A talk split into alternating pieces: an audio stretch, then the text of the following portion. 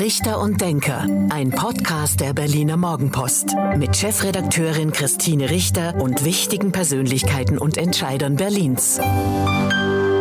Hallo und guten Tag. Herzlich willkommen zum Podcast Richter und Denker der Berliner Morgenpost.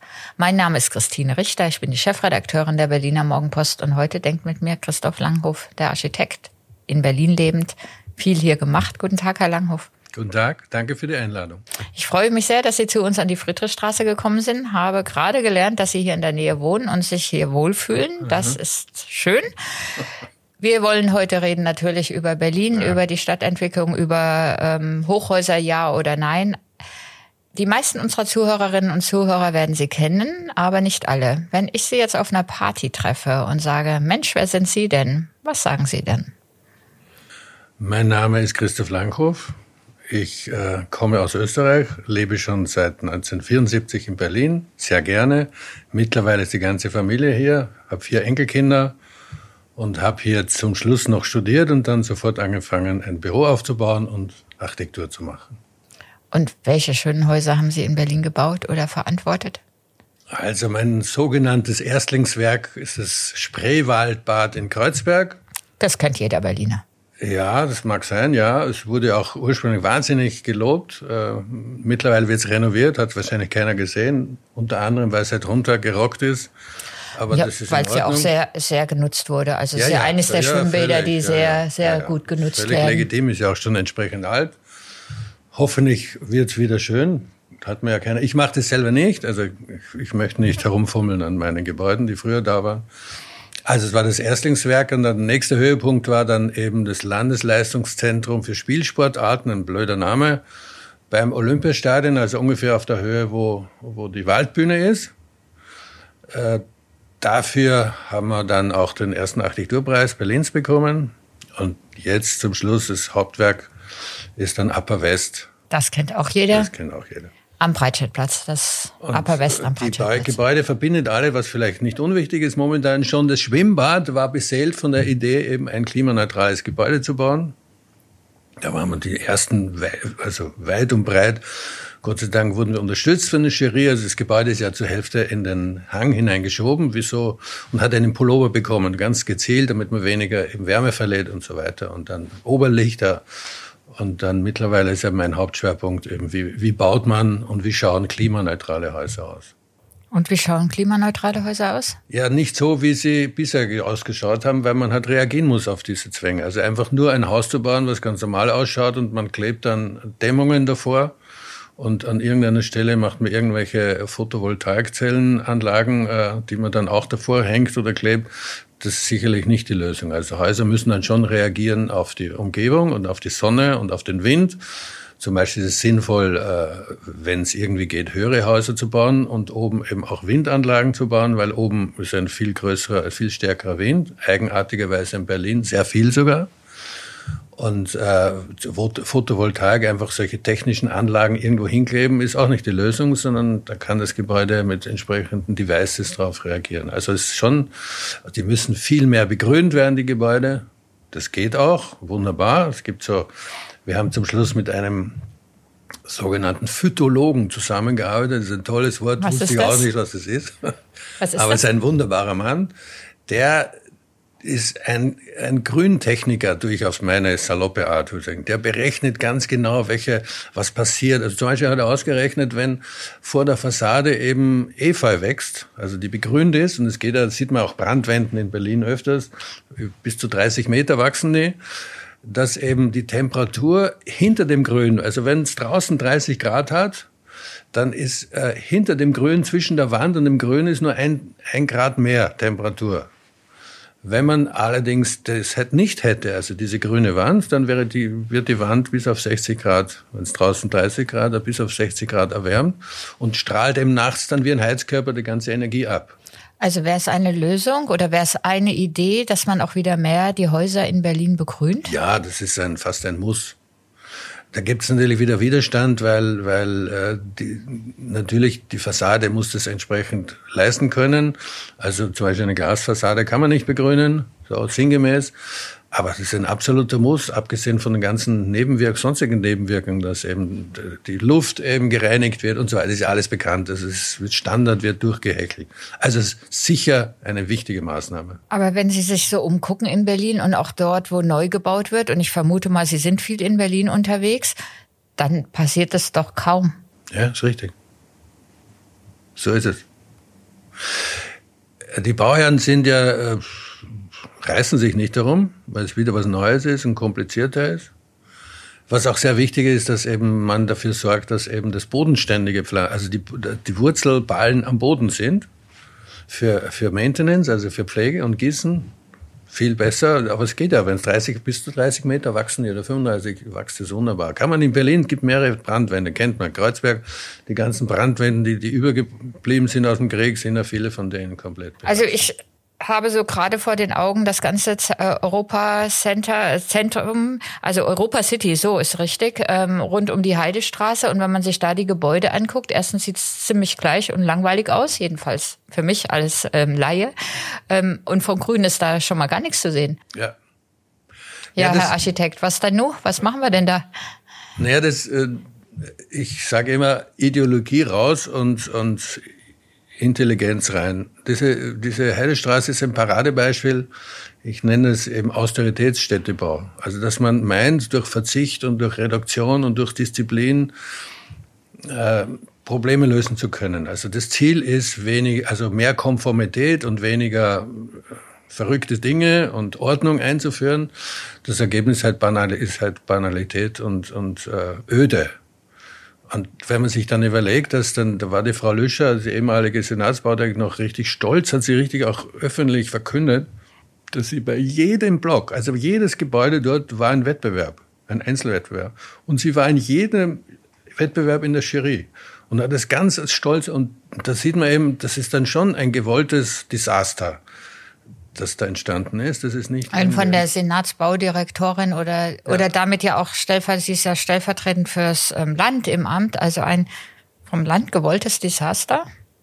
Ja, diese Ideologie führt eben in, in das ist eben äh, man man man darf nicht auffallen, man versucht sich einzuordnen. Nur nicht Homogenität ist das ist das, das ein Sehnsuchtsphänomen für viele, auch für viele Architekten übrigens. Das ist nicht das ist nicht jetzt allein die Frau Lüscher gewesen. Also das ist alles schon gewollt. Nichts Besonderes machen. Ganz wichtig, sich einzuordnen in, in die Gemeinschaft der Umgebung und nicht aufzufallen und so. Und das, und das Gegenteil war ja in Berlin der Fall. Und das finde ich das besonders Komische. Wenn man sich so historische Bilder anschaut, von unter den Linden oder Friedrichstraße, was da abging, also was da für eine Vielfalt an Formen war. Vielfalt an Dächern, Türmchen, Erkern, Risaliten, alles was es so gibt, in der, das ganze Baustilkunde wurde da angewandt. Äh, äh, das ist alles nicht mehr vorhanden, das ist, äh, ist weg, das macht niemand mehr, darf man nicht machen, soll man nicht machen, das wird wegschuriert, das ist, ist traurig wenn wir uns das Viertel, was ja auch neu entstanden ist, was wahrscheinlich auch viele unserer Zuhörerinnen und Zuhörer kennen, rund um die Eastside Gallery, da Mercedes-Benz ähm, Arena, da ist ja dann der gleiche Eindruck? Nee, das ist schon ein völlig anderes Thema. Das ist wirklich ganz was anderes. Äh, was ist da anders? Naja, es ist wesentlich vielfältiger und wesentlich, wesentlich verschiedene Strukturen. Da gibt es hohe Häuser, niedere Häuser. Blöcke, andere Lösungen. Es, ist leider alles halt ein Ergebnis eines Wettbewerbs, der uralt irgendwann mal stattgefunden hat, gleich nach der Maueröffnung. Und dann wurde unheimlich viel nach diesem Wettbewerbsergebnis, weil da wurden B-Pläne schon gezeichnet, da mussten alles also danach, Bebauungspläne? Ja, Bebauungspläne. Mhm. Aber es gibt eben sehr viele Ausreißer, zum Beispiel da, wo Amazon jetzt reinkommt. Amazon, also der eine 150 Meter hohe Turm. Und da wurden auch neue Dinge ausprobiert. Zum Beispiel, da, da wurde auch ein Wettbewerb gemacht, aber das war ganz was anderes als die üblichen Wettbewerbe. Da saß ich auch in der Jury, war ich Vorsitzender sogar. Und äh, die, die mussten innerhalb von zwei Wochen, also da wurde ein Workshop gemacht, direkt vor Ort. Da saßen die eine Woche da haben die Teams geschickt, jede konnte Teams schicken, hatten die komplette Ausrüstung eben und, und waren verbunden mit dem Büro, wo sie herkommen. Also der Gewinner war ein dänisches Büro, also Zentrale war eben in Kopenhagen. Und die hatten zwei Wochen Zeit, sich darauf vorzubereiten. Die haben ein perfektes Manual gekriegt von der, von der, von, vom Bauherrn, vom potenziellen Bauherrn. Und dann haben die innerhalb von einer Woche zugelegt. Und das Ergebnis ist. Das war die Herausforderung auch dann für die ähm, Architekten, die sich dort beworben hatten, dass sie innerhalb ja, so kurzer Zeit. Es war ein geladener Wettbewerb. Mhm. Ja, die mussten dann mhm. innerhalb von dieser kurzen Zeit, weil glaube waren glaube ich nur fünf oder sechs Büros. Mhm. Aber immerhin, man muss es ja so sehen, immerhin, also wie schwierig das in Berlin ist, diese Hochhausdiskussion, äh, da kann man nur sagen, immerhin ist sowas jetzt mittlerweile möglich geworden. Ja, wenn Sie so auf die Stadt blicken, gibt es denn ähm, in den letzten Jahren Entwicklungen, wo Sie sagen, da ist Berlin ganz gut unterwegs? Also das ist aus Ihrer Architektensicht ähm, gelungen? Schwierig. Weil? Naja, weil, weil ähm, ich sage mal so, wenn, wenn Sie was Neues machen und äh, Sie haben ja zwei Möglichkeiten. Entweder Sie orientieren sich an der Vergangenheit und machen ein historisierendes Gebäude, was momentan ja sehr schick ist und sehr modern ist und sehr oft vorkommt. Nicht zuletzt, weil die Bauherren oder die Nutzer das unheimlich toll finden. Aber äh, es gibt's auch, warum nicht? Also die meine ich jetzt nicht, weil die können sich ja orientieren an, an Spielregeln, die sich aus der Vergangenheit abzuleiten sind. Wenn Sie was Neues machen, dann gibt's ja keine fertigen Spielregeln. Da müssen Sie auch richtig was tun. Also äh, mutiger sein. Sie müssen sich auf ein völlig neues Terrain eben begeben. Kreativ sein. Und ja, und äh, jetzt gibt es zwei Möglichkeiten. Also wenn man was Neues macht, hat man immer, gibt es immer Chancen und auch Risiken. Und in der letzten Zeit wird viel zu sehr nur über Risiken gesprochen und Risiken in den Vordergrund gesehen und eben die, die, der Schaden, der entstehen kann und viel zu wenig wird erkannt, dass das enorme Chancen sind. Und die Chancen werden viel zu wenig gepusht, viel zu wenig unterstützt. Also es werden, es werden kaum Vorzeigemodelle äh, oder Vorzeigeprojekte unterstützt oder lanciert. Das wird jetzt möglicherweise langsam besser, was dringend notwendig ist. Wer, wer muss denn da, ich muss eine Zwischenfrage stellen, wer muss denn da unterstützen? Ist es dann die Senatsbaudirektorin ja, oder ist es die Architektenkammer also oder wer, wer muss denn da, da pushen und sagen, komm, wir machen mal hier was anderes? Das muss unterstützt werden von der Regierung, damit eben Bauern das bauen können. Also zum Beispiel mein Vorschlag für diese zwei Pyramidenhäuser in Pankow, die ja mhm. auch in ihrer Zeitschrift, Zeitung mehrmals veröffentlicht wurden, ist ein Paradebeispiel. Die, die sind ja auch sehr attraktiv und kreativ. Ja, das müssen, Das ist ja ein Hingucker, würden das, wir salopp ja, sagen. Mhm. Und dafür braucht man natürlich Unterstützung, dass jetzt endlich gebaut werden kann. Da gibt es natürlich auch wahnsinnig viele Gegner, wie immer in Berlin. Das ist in anderen Städten auch, also, aber Berlin ist ein bisschen extrem auf dem Gebiet. Und diese Unterstützung braucht man, weil dann hat man Vorzeigeprojekte und dann kann man erkennen, ob das was werden könnte oder nicht. Zum Beispiel die Frau Malmandier, weiß nicht, ob ich sie richtig ausspreche, eine dieser Wirtschaftsweisen, die hat auch gesagt, wir müssen experimentelle Räume schaffen und da müssen Dinge ausprobiert werden können. Dann kann man sehen, ob es funktioniert und dann kann es, da ging es natürlich um andere Themen, nicht um Architektur. Das ist dasselbe in Architektur. Man muss eben also erstens muss man, erster Schritt, man muss Angebote schaffen. Städte können nicht durch Verzicht Lösungen sein, sondern müssen neue Lösungen zeigen. Zweitens, und das ist ein ganz, also das muss unterstützt werden. Da werden jetzt, wir, unter anderem meine Hochhäuser gebaut und zwei, drei andere Projekte oder wie auch immer. Dann der zweite Schritt ist Transparenz schaffen. Das ist eben so, dann muss man, zum Beispiel kann man das wunderbar machen mit digitalen Zwillingen. Dann tut man das, was man bauen will, tut man komplett eben im, im digitalen Raum komplett abbilden und schafft dadurch die Voraussetzung, dass die Bevölkerung sich das anschauen kann und reingehen kann und benutzen kann. Man kann, die können so, die sind so perfekt, kannst du mittlerweile Gerüche simulieren. Und du kannst dadurch eben Daten sammeln, messen, das funktio könnte funktionieren. Und das Wichtige ist, dass die Menschen dann das Gefühl haben, ja, das könnte was sein. Das macht Spaß. Also man kann dadurch Emotionen eben triggern. Weil es ein wahnsinnig schönes Beispiel für sowas, wie Frankfurt äh, die zweite Hochhauswelle versucht hat äh, durchzusetzen. Da waren alle dagegen. Das ist schon 15 Jahre oder was her. Und dann haben die Folgendes gemacht, sie haben gesagt, wir machen jetzt einen Tag der offenen Tür. Weil die Menschen, die Öffentlichkeit war der Meinung, da sitzen nur die Gestopften, also in Österreich sagt man, Reichen sind die Gestopften äh, und äh, tun aus goldenen Wasserhähnen, weil absurde Unterstellungen waren und eben das Wasser trinken.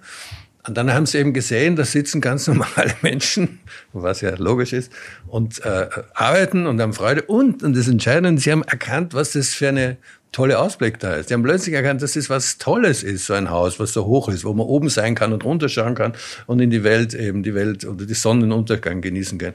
Und das tatsächlich hat dann den Bann gebrochen. Danach waren die Umfragen positiv und dann ist die zweite Hochhauswelle entsprechend dem angeschoben worden.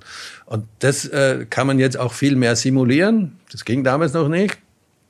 Und dadurch kann man die Bevölkerung von Anfang an mitnehmen, man kann die Verwaltung mitnehmen, die Politiker mitnehmen. Das können sich ja, das ist meine durchgehende Berufserfahrung, die fast alle Menschen können sich das nicht vorstellen, was du in Modellen baust oder was du in Zeichnungen machst oder das kann sich keiner vorstellen, was ist. Also ich behaupte ja mal, dass die Menschen, die in New York waren, ganz begeistert sind von den Hochhäusern und von den Ausblicken und was für ein anderer Stadt entsteht, wenn man sich das mal live anguckt. Jetzt sind wir aber in Berlin. Wir haben nicht so viele Hochhäuser. Wir haben eine lange Diskussion über Traufhöhen, ja oder nein, und die eingehalten werden müssen. Also wir haben wenig Hochhäuser. Es gibt die Diskussion wieder. Machen wir am Kudamm was? Also in der City West ja. machen wir da was. Wie ich, Sie sagen, ja, Berlin braucht Häuser und Berlin kann auch Hochhäuser vertragen. Ja, das hat sich mittlerweile Gott sei Dank durchgesetzt. Das ist ja eine, eines der Probleme. Ich sage immer, wir müssen endlich schaffen, vor die Welle zu kommen. Wir hinken immer hinterher. Das kenne ich aus anderen Diskussionen, sowohl bei der Flüchtlingskrise als auch bei Corona. Aber ja, wir sind wir müssen vor eigentlich die Welle immer hinterher. Wir wissen schon lange, äh, was kommt, was ist, was sinnvoll ist. Und äh, wir verdrängen es halt oder die wollen es nicht haben. Also, also was Beispiel heißt es bei den Hochhäusern, vor ja, die Welle kommen? Die Hochhäuser einfach bauen. kannst du gar nicht aufhalten. Ich sage, mittlerweile ist ja der Herr Geisel auch dafür und, und soweit Unser ich es mitkriege, ja, der Bausenator und soweit ich es mitkriege, ist auch die Bürgermeisterin, sieht es auch viel entspannter. Sie können nicht der Bevölkerungswachstum oder dem Wachstum der Städte Herr werden, wenn sie nicht höher bauen. Allein schon, wenn sie ökologisch denken, weil nur dadurch, wenn man höher baut, tut man weniger äh, Grundstücke versiegeln in der Fläche und kann zwischen, das ist eben sehr wichtig, das hat übrigens unlängst ein Professor von der von der Humboldt-Universität, ein Städtebauprofessor. Ich wusste gar nicht, dass man da auch Städtebauprofessor sein kann, aber es ist so, warum nicht? Äh, wenn man dann die Gebäude auf Lücke stellt und dazwischen Parks, also Pocket Parks eben baut, dann hat man die entsprechende Durchlüftung und also. Also spricht alles dafür. Und man hat vielleicht die Windanlage oben auf. Genau, und du musst halt dann zwangsläufig höher bauen. Du kannst jetzt nicht auf Lücke setzen, wenn, wo bringst dann die, die Fläche, also die Volumina sind. Aber das ist Konsens mittlerweile und das ist schon lange Konsens. Jetzt wird der Bahn langsam, bricht langsam die Mauer des Widerstands. Glauben Sie wirklich? Wo wird denn, wo, wo, wo gibt's denn das erste Hochhaus? Ich erinnere mich und Sie wahrscheinlich noch viel besser an die Diskussion rund um am Alexanderplatz, wo ja im Grunde auch ein Gebiet war, wo man sagt, na ja, da steht ja schon das Hotel am Alexanderplatz, das ist ja schon hoch. Also da, da passen ja eigentlich auch Hochhäuser hin und es ist kein einziges seitdem entstanden. Richtig. Hm.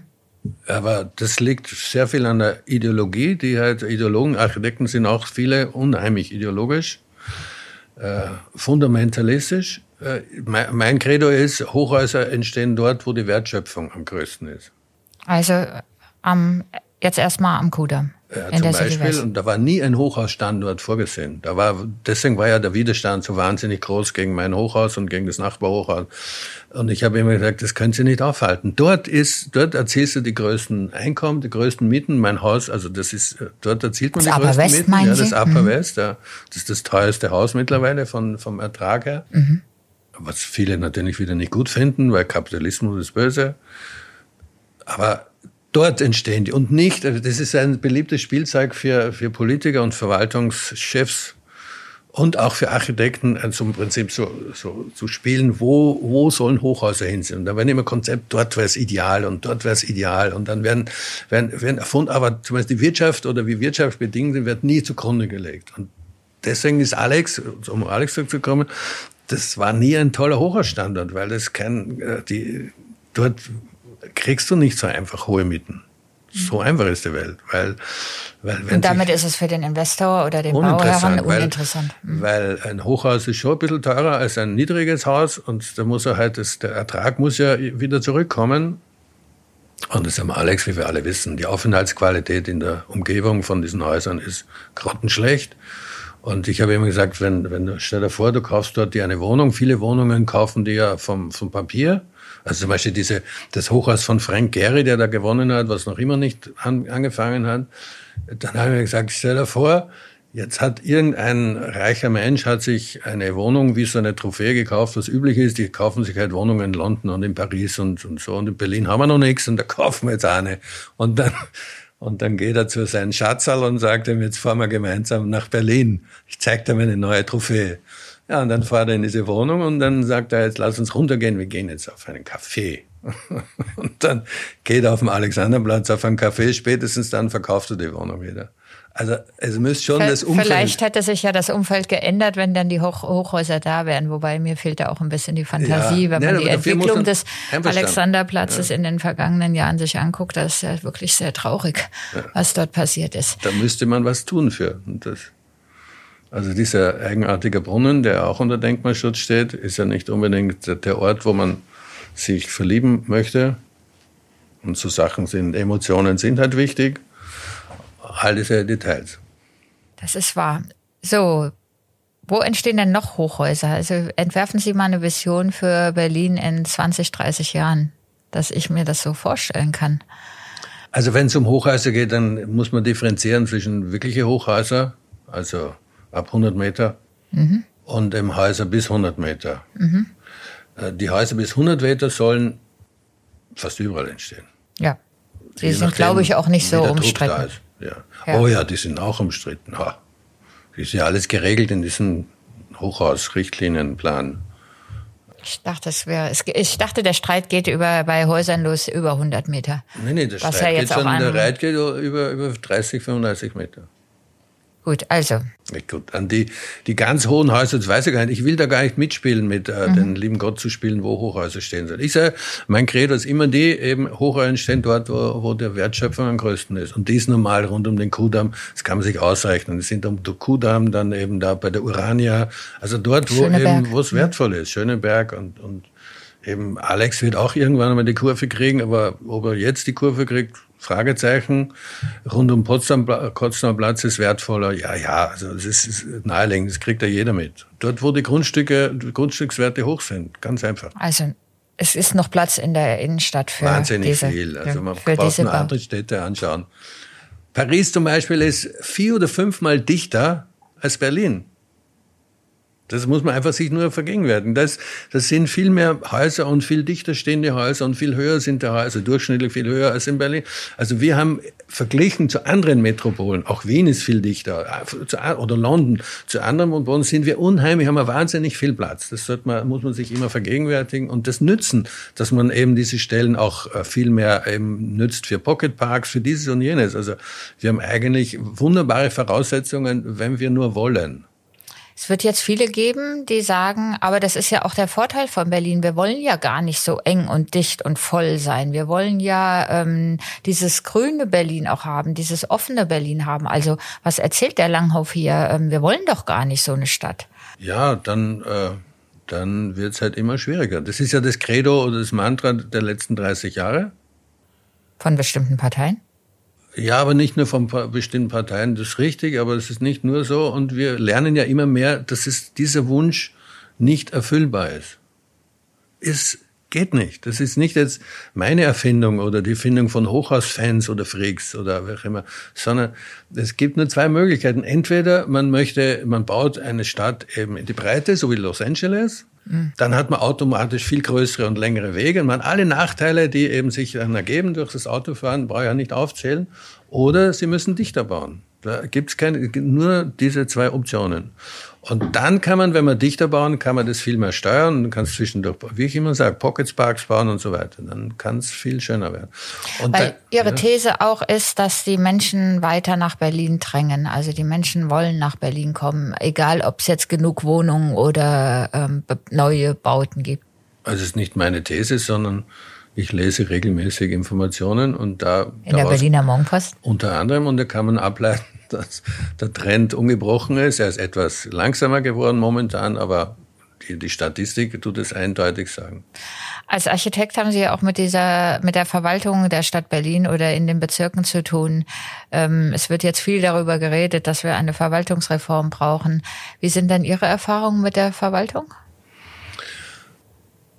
Steht jeden Tag in der Zeitung. Dazu brauche ich ehrlich gesagt nichts sagen. Aber ah, mich interessiert schon Ihre Ihre Erfahrung ja, es ist wahnsinnig schwierig. Also was, ja. was ich mir wünschen, Sie, Sie haben ja auch so äh, im Vorfeld so eine Frage auch aufgeschrieben, was ich mir wünsche vom Senat. Was ich mir wünsche ist, wie ich schon vorher gesagt habe, wenn ich was Neues mache, gibt es zwei Möglichkeiten. Ich tue die, die Chancen rausstellen oder durch die Risiken betonen. Und ich wünsche mir, dass der Senat alles tut, dass bis in den letzten Verwaltungswinkel eben äh, die Leute gecoacht und unterrichtet oder wie auch immer mitgenommen werden, dass sie die Chancen erkennen, dass sie Freude haben, dass sie Schönheit unterstützen, dass sie unterstützen, dass schöne Dinge entstehen, dass, äh, dass, äh, dass viel mehr Freude am Tun entsteht. Das ist teilweise, Frau Giffey macht es ja schon in ihrer Art ziemlich oft, finde ich, und der Geisel ist auch ein ziemlich ein ziemlich äh, positiv handelnder und, und tuender oder redender Mensch, habe ich den Eindruck.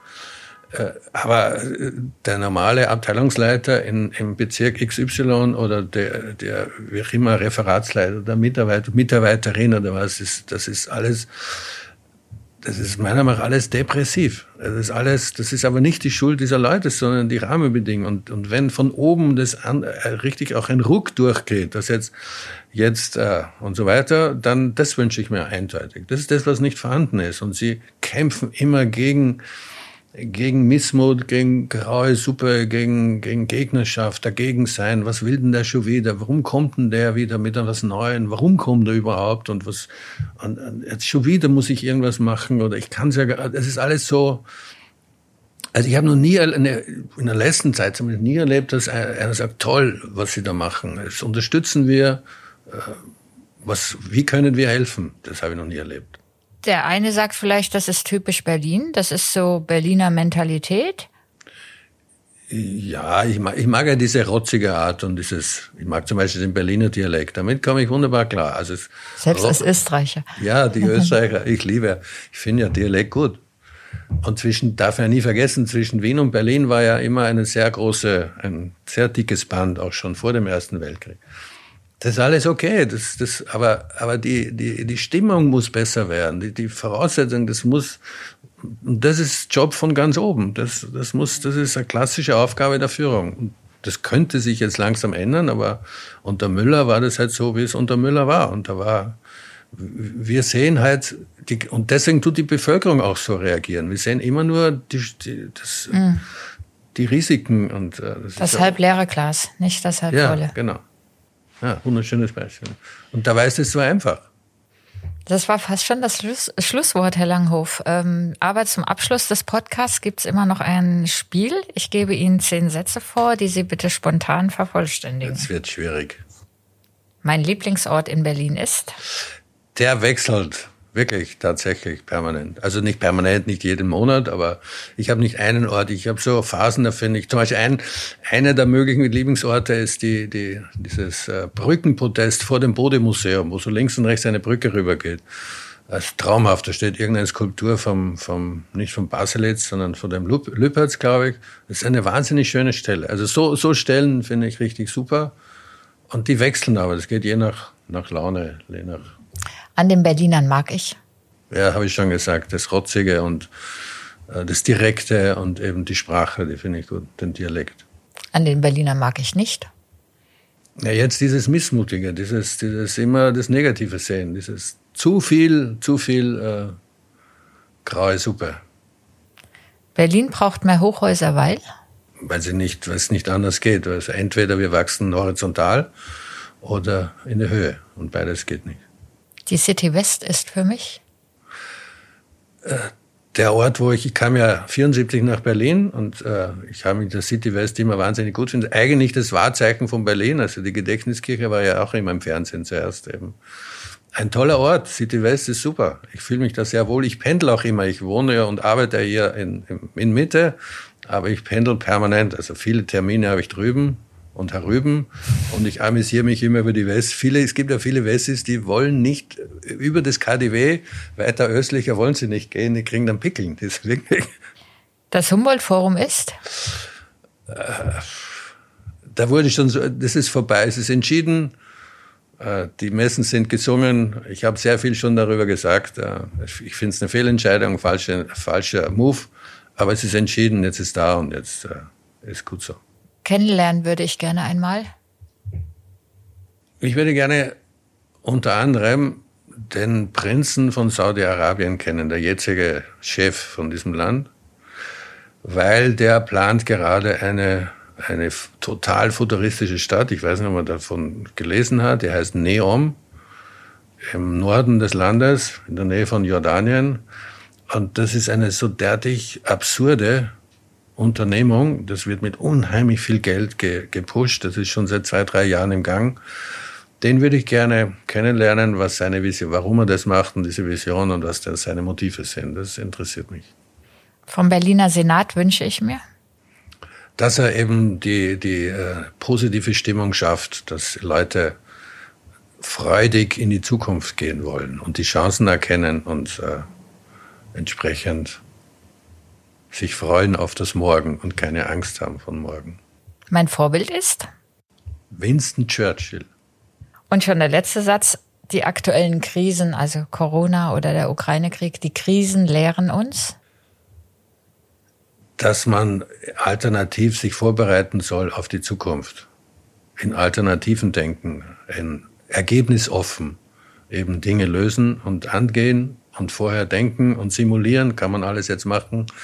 Also das haben wir gelernt, dass eben die ganzen Dogmen eben völlig eben hinten runtergefallen sind. Die ganzen heiligen Kühe sind mittlerweile mehr als hinterfragt worden. Und daraus kann man wirklich lernen, dass das nicht die Lösung ist, sondern man muss sich, man muss ergebnisoffen durch die Welt gehen und nicht äh, das Gegenteil.